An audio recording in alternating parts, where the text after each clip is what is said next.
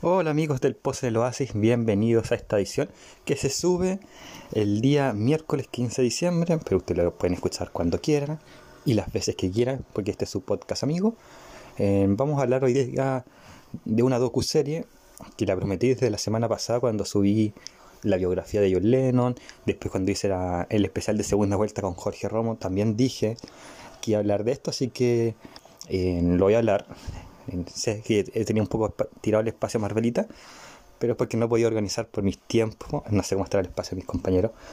Pero hoy vamos a hablar de esta docu-serie que es McCartney 321. Esta es una serie que, o docu-serie, en la cual Paul McCartney se pone a hablar con un ingeniero o un productor musical, mejor dicho, perdón, productor musical, sí, llamado Rick Rubin. Y hablan de la carrera de Paul McCartney hasta el momento, porque Paul McCartney tiene cuerda para rato. así que es un eh, así que vamos a hablar ahora de esta docu serie que como dije se va a enfocar en la carrera de Paul McCartney que empezó su carrera musical profesional en el año 1960 y eso es un dato interesante porque la docu serie estaba planeada para lanzarse el año 2020 de hecho se iba a grabar a principios del 2020 para estrenarse tipo octubre, noviembre de el 2020 para celebrar los 60 años de carrera de Paul McCartney. Perdón por eso.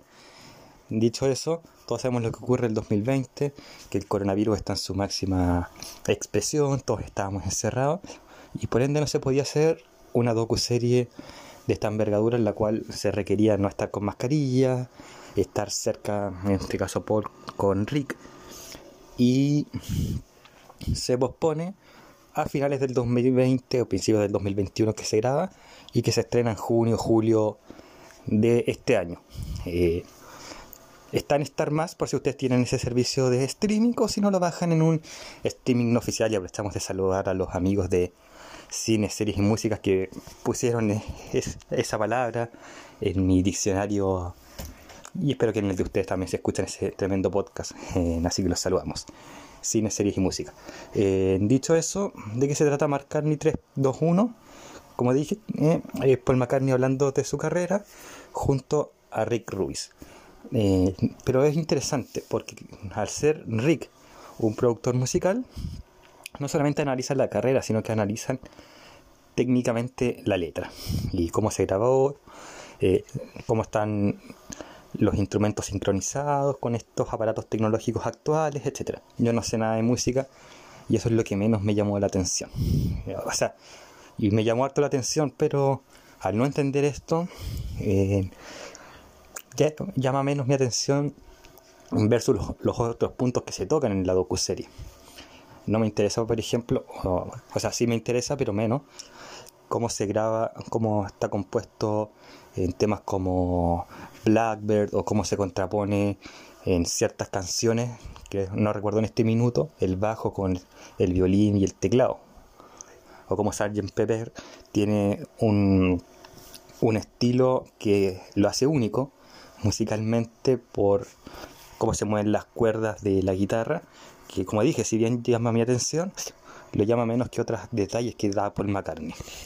Otra cosa que me llama la atención y para bien, porque, cuando leí que iba a ser todo blanco y negro, pensé que me aburriera un poco y que me iba a distraer más fácilmente.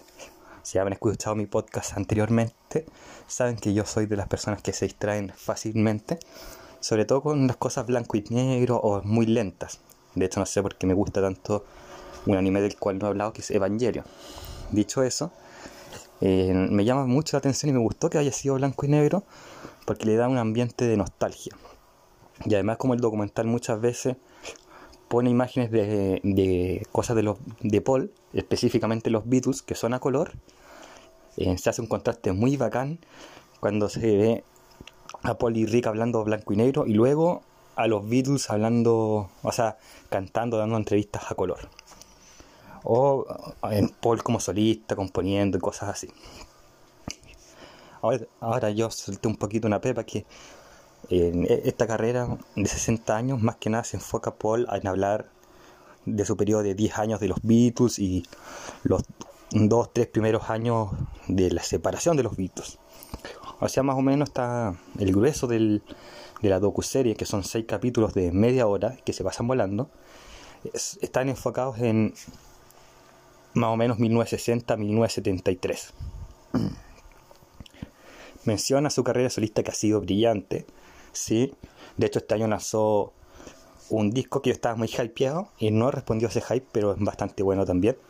Eh, y a Wings. Es interesante también esto de Wings, porque cuando lo menciona, no menciona así como yo tuve una banda que se llamaba Wings, eh, o mi banda Wings. La menciona como la banda. Eh, yo conozco mucho la carrera de Paul, me, me he informado harto por Wikipedia, por libros, y nunca supe que hayan terminado en mala con Wings, así como que sencillamente terminó porque eh, no había muchas expectativas de Paul con la banda y cuestiones así, pero como es que no la menciona con mucho, con mucho cariño. Hay detalles que son sabrosos que menciona, por ejemplo, que una vez estaban viajando, creo que a India o por ahí, y le dicen como no te metas por estos barrios y se meten y les pelan todo un trabajo de Wings, todo un, todo un disco o el sencillo principal. Y fue bastante entretenida esa parte porque Paul se ríe, me asusté bastante, linda más que su, esposa y su amor de la vida, eh, que falleció por un cáncer creo, no me acuerdo, pero como que e, ese es el detalle más gracioso y, con, y se ve que tiene más cariño irónicamente que cuenta de, la banda Wings. Pero también al mismo tiempo se entiende, Wings fue una banda que solamente tuvo nombre porque era la primera banda de Paul McCartney post-Beatles y la única porque después se dedicó a solista y, tenía un gran hype y no lo cumplió. Y tampoco fue una gran banda y Paul McCartney participó en esa banda y fue el peor periodo creativo que tuvo. Entonces, claro, se entiende que quizás no la mencione con el nombre Wings porque porque muchos de los fans de Paul McCartney no van a entender qué es Wings. Así que, claro, lo entiendo que Wings además pasó a ser más que nada como en la banda que acompañaba a Paul McCartney. Entonces, es lo mismo que ocurre hoy en día con Paul McCartney. Paul McCartney tiene una banda, pero es la banda que toca para Paul McCartney y Wings fue lo mismo. También habla un poco eh, Paul de de su vida actual, musicalmente, no se mete en su vida privada nunca este documental, em, más allá de lo que es necesario, que es cómo influyeron los, los otros tres miembros de los Beatles, o cómo influyó Linda McCartney en su vida, o, alguna otra, algún otro músico, o productor como George Martin, que es curioso, porque en Get Back yo dije que Paul dice que el quinto Beatles es Brian Epstein. Pero acá, en esta docu-serie, Paul McCartney dice textual que el quinto Beatles es George Martin. Dicho eso, yo creo que siempre va a estar en el debate si Brian Epstein o George Martin son el quinto Beatles o cuál es el quinto Beatles. Yo creo que no voy a calentar más la cabeza en esto que ambos ocupan el, puesto de el quinto Beatles ahí como compartido yo tengo más preferencia por Brian Epstein, que dicen que el 2023 va a tener su película, pero eh, cada uno, cada Beatle maníaco con, con su gusto, o si quieren, ya están chatos de esta discusión, que compartan el, el podio. En algunos dicen también que Billy Preston, entre paréntesis, pero como dije en el documental de Get Back, dudo que alguien pueda ocupar el quinto puesto porque estuvo dos semanas con los Beatles. Eh, aunque influyó mucho, pero estuvo dos semanas y George Martin y Brian Epstein estuvieron los 10 años 8 por lo menos y la influencia fue mucho mayor. Pero ya cerremos este paréntesis y volvamos a lo que es el documental. como dije, si hacemos un porcentaje, quizás un 5% fue eh, de su carrera con Wings, siendo generoso, fue mucho menos, eh, pero para redondear, en un 15% habla de su carrera solista, que llama la atención porque si lo analizamos, de 60 años, 10 estuvo con los Beatles, 3 con Wings, entonces, y una carrera de nuevo a 60 años, entonces por lo menos 47 ha sido solista. Eh, y el grueso fue en la etapa de, los Beatles, que claro, los Beatles estuvieron 10 años, pero su influencia perdura y va a perdurar, como dije en Get Back, por toda la vida. Eh, si te gusta un poco la música, eh, vas a escuchar los Beatles, eh, sí o sí. Aunque no te guste, aunque no te guste la banda, igual la vas a escuchar una o dos veces. Y cantantes de reggaetón han dicho con justo motivo que se inspiraron en los Beatles. Aunque suena alejado, sí tiene sentido. Paul es bastante generoso en su etapa de los Beatles al mencionar a sus otros tres colegas, a George, Ringo y John Lennon, y decir que sin ellos no habría hecho nada. Es interesante también que, no habla más de John Lennon que de George Harrison, no habla más de George Harrison que de Ringo Starr. Habla de todos por igual, de todos habla cosas muy positivas, muy, muy, muy bien en ese sentido. Y siempre ha dicho, eh, o siempre dice en el documental, que él no es más que ellos, que nunca intentó ser más que ellos y que todos están por partes iguales. Lo cual la historia, y todos sabemos que no es cierto, si al final cuando uno ve el disco de, los Beatles, todos los discos de los Beatles, el 80% era Lennon y McCartney. Así que obviamente los Beatles en realidad eran más que nada Lennon y McCartney. Eh, hay que ser justo también con la historia. Y aunque los Beatles sean la banda, mi banda favorita, hay que decir que el 80% era Lennon y McCartney, aunque yo tenía más canciones que ellos escritas, y lo demuestran los Sigmas Pass. Eh, pero claramente el Paul en este caso le recomiendo el crédito a Ringo y a George también. Con Lennon hay más, se nota más nostalgia y más, ¿cómo se llama esto? emoción. Nunca llora Paul McCartney en el documental, ni se le ve emocionado, pero con, con George hay más palabras de afecto y se da a entender porque lo conoce desde el 65, era con, el que más hora invertía y ha invertido en grabar canciones y en escribirlas.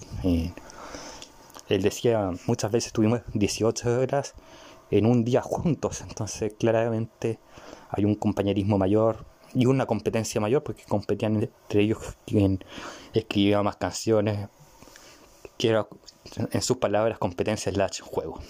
Y eso lo hace interesante.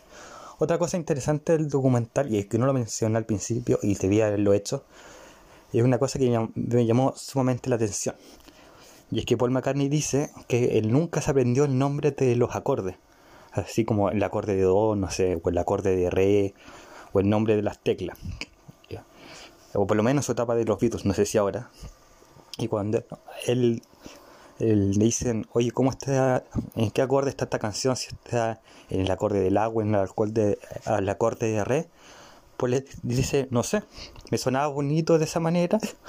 Y sabía que era un acorde, pero no sabía cómo se llamaba. Sencillamente me sonaba bonito. Y eso quiere decir que bacán eso, porque Paul McCartney, que es uno de los tipos más talentosos en la música, no se dedicaba tanto a la ciencia de la música, sino a cómo sonaba bonito para él y cómo debía sonar bonito para las personas en vez de preocuparse de cosas técnicas. Se preocupaba de que las cosas fluyeran y sonaran bacanes y, y quizás por eso hasta el día de hoy los Beatles gustan y encantan porque en, la sencillez está la perfección. así que no hay mucho más que decir. Paul McCartney, perdón, 3, 2, 1 es para un documental para gente que sabe de Paul McCartney, lo ha leído, lo ha conocido y sabe de los Beatles. Si tú no conoces de los Beatles, o no conoces en este caso de Paul McCartney, también te va a gustar bastante el documental porque se da a conocer el tipo, se presenta bien. Eh, así que es un documental para los que somos fans de Paul McCartney, como para los que no conocen a Paul McCartney. Eh, también les va a gustar. Sobre todo si te gusta la música, si entiendes como la, las cosas, o quieres entender mejor las cosas técnicas, te va a gustar mucho el documental porque el tipo, Enrique, separa la música, hace como juegos, entonces se ve cómo se graba la canción, cómo están sobrepuestos los sonidos, que como digo, me llamó la atención, pero no tanto como quizá una persona que le gusta mucho la música y quiere quizás vivir de ella, la va a disfrutar mucho más, sobre todo si le gustan los Beatles. De nuevo, no es un documental sencillamente para un fan de los Beatles o un fan de Paul McCartney. Si quieres conocer a Paul McCartney, este es tu documental. Eh, si eres fan de la música, este es tu documental. Es bastante justo en eso. Y de nuevo me gusta mucho el, tema de blanco y negro, que pensé que no me iba a gustar. Le da su tono de melancolía y que los años no han pasado en vano. Como dije, esto se creó para celebrar los 60 años de, Paul McCartney de carrera y que por el coronavirus atrasó un año más de lo que eh, se debía, no solamente en que saliera al aire, sino que en su grabación y en producción. y no eres como una vez cuando leí cuando como leí las noticias cuando se está grabando que era un posible retiro de Paul McCartney. Eh, no, no es, no es para nada un retiro del cantante. siento que Paul McCartney tiene cuerda para rato.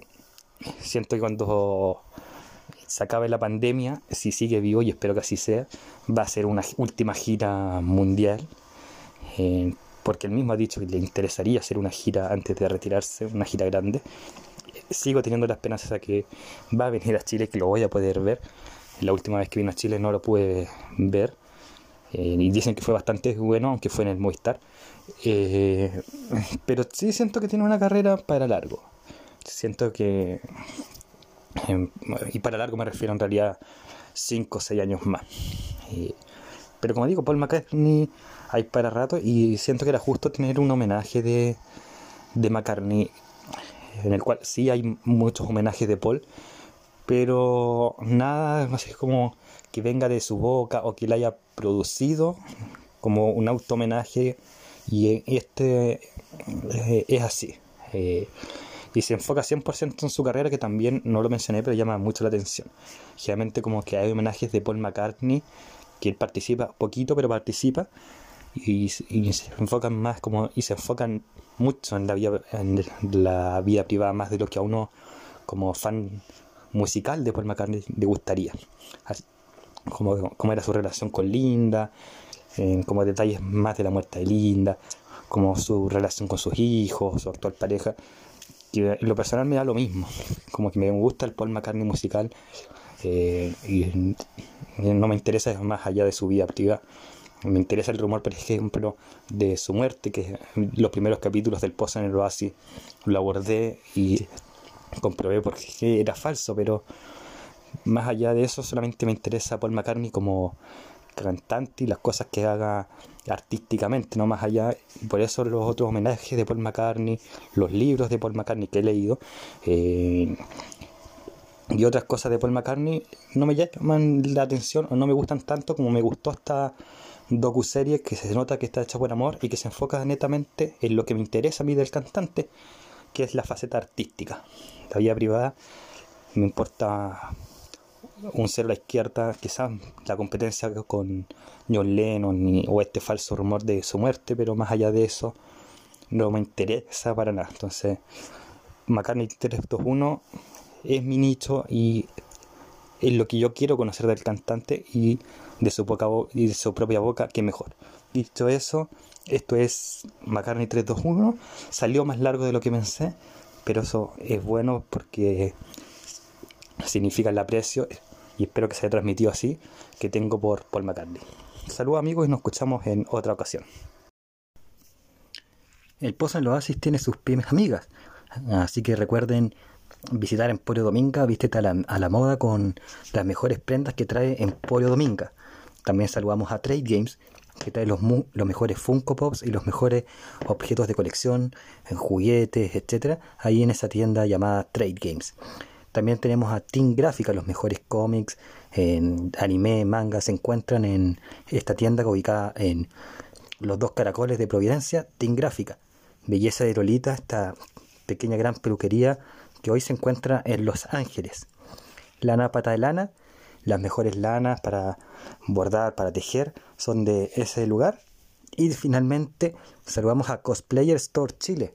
Ahí adquieran sus accesorios, sus prendas para si quieren para ver y si quieren introducirse en el mundo del cosplay.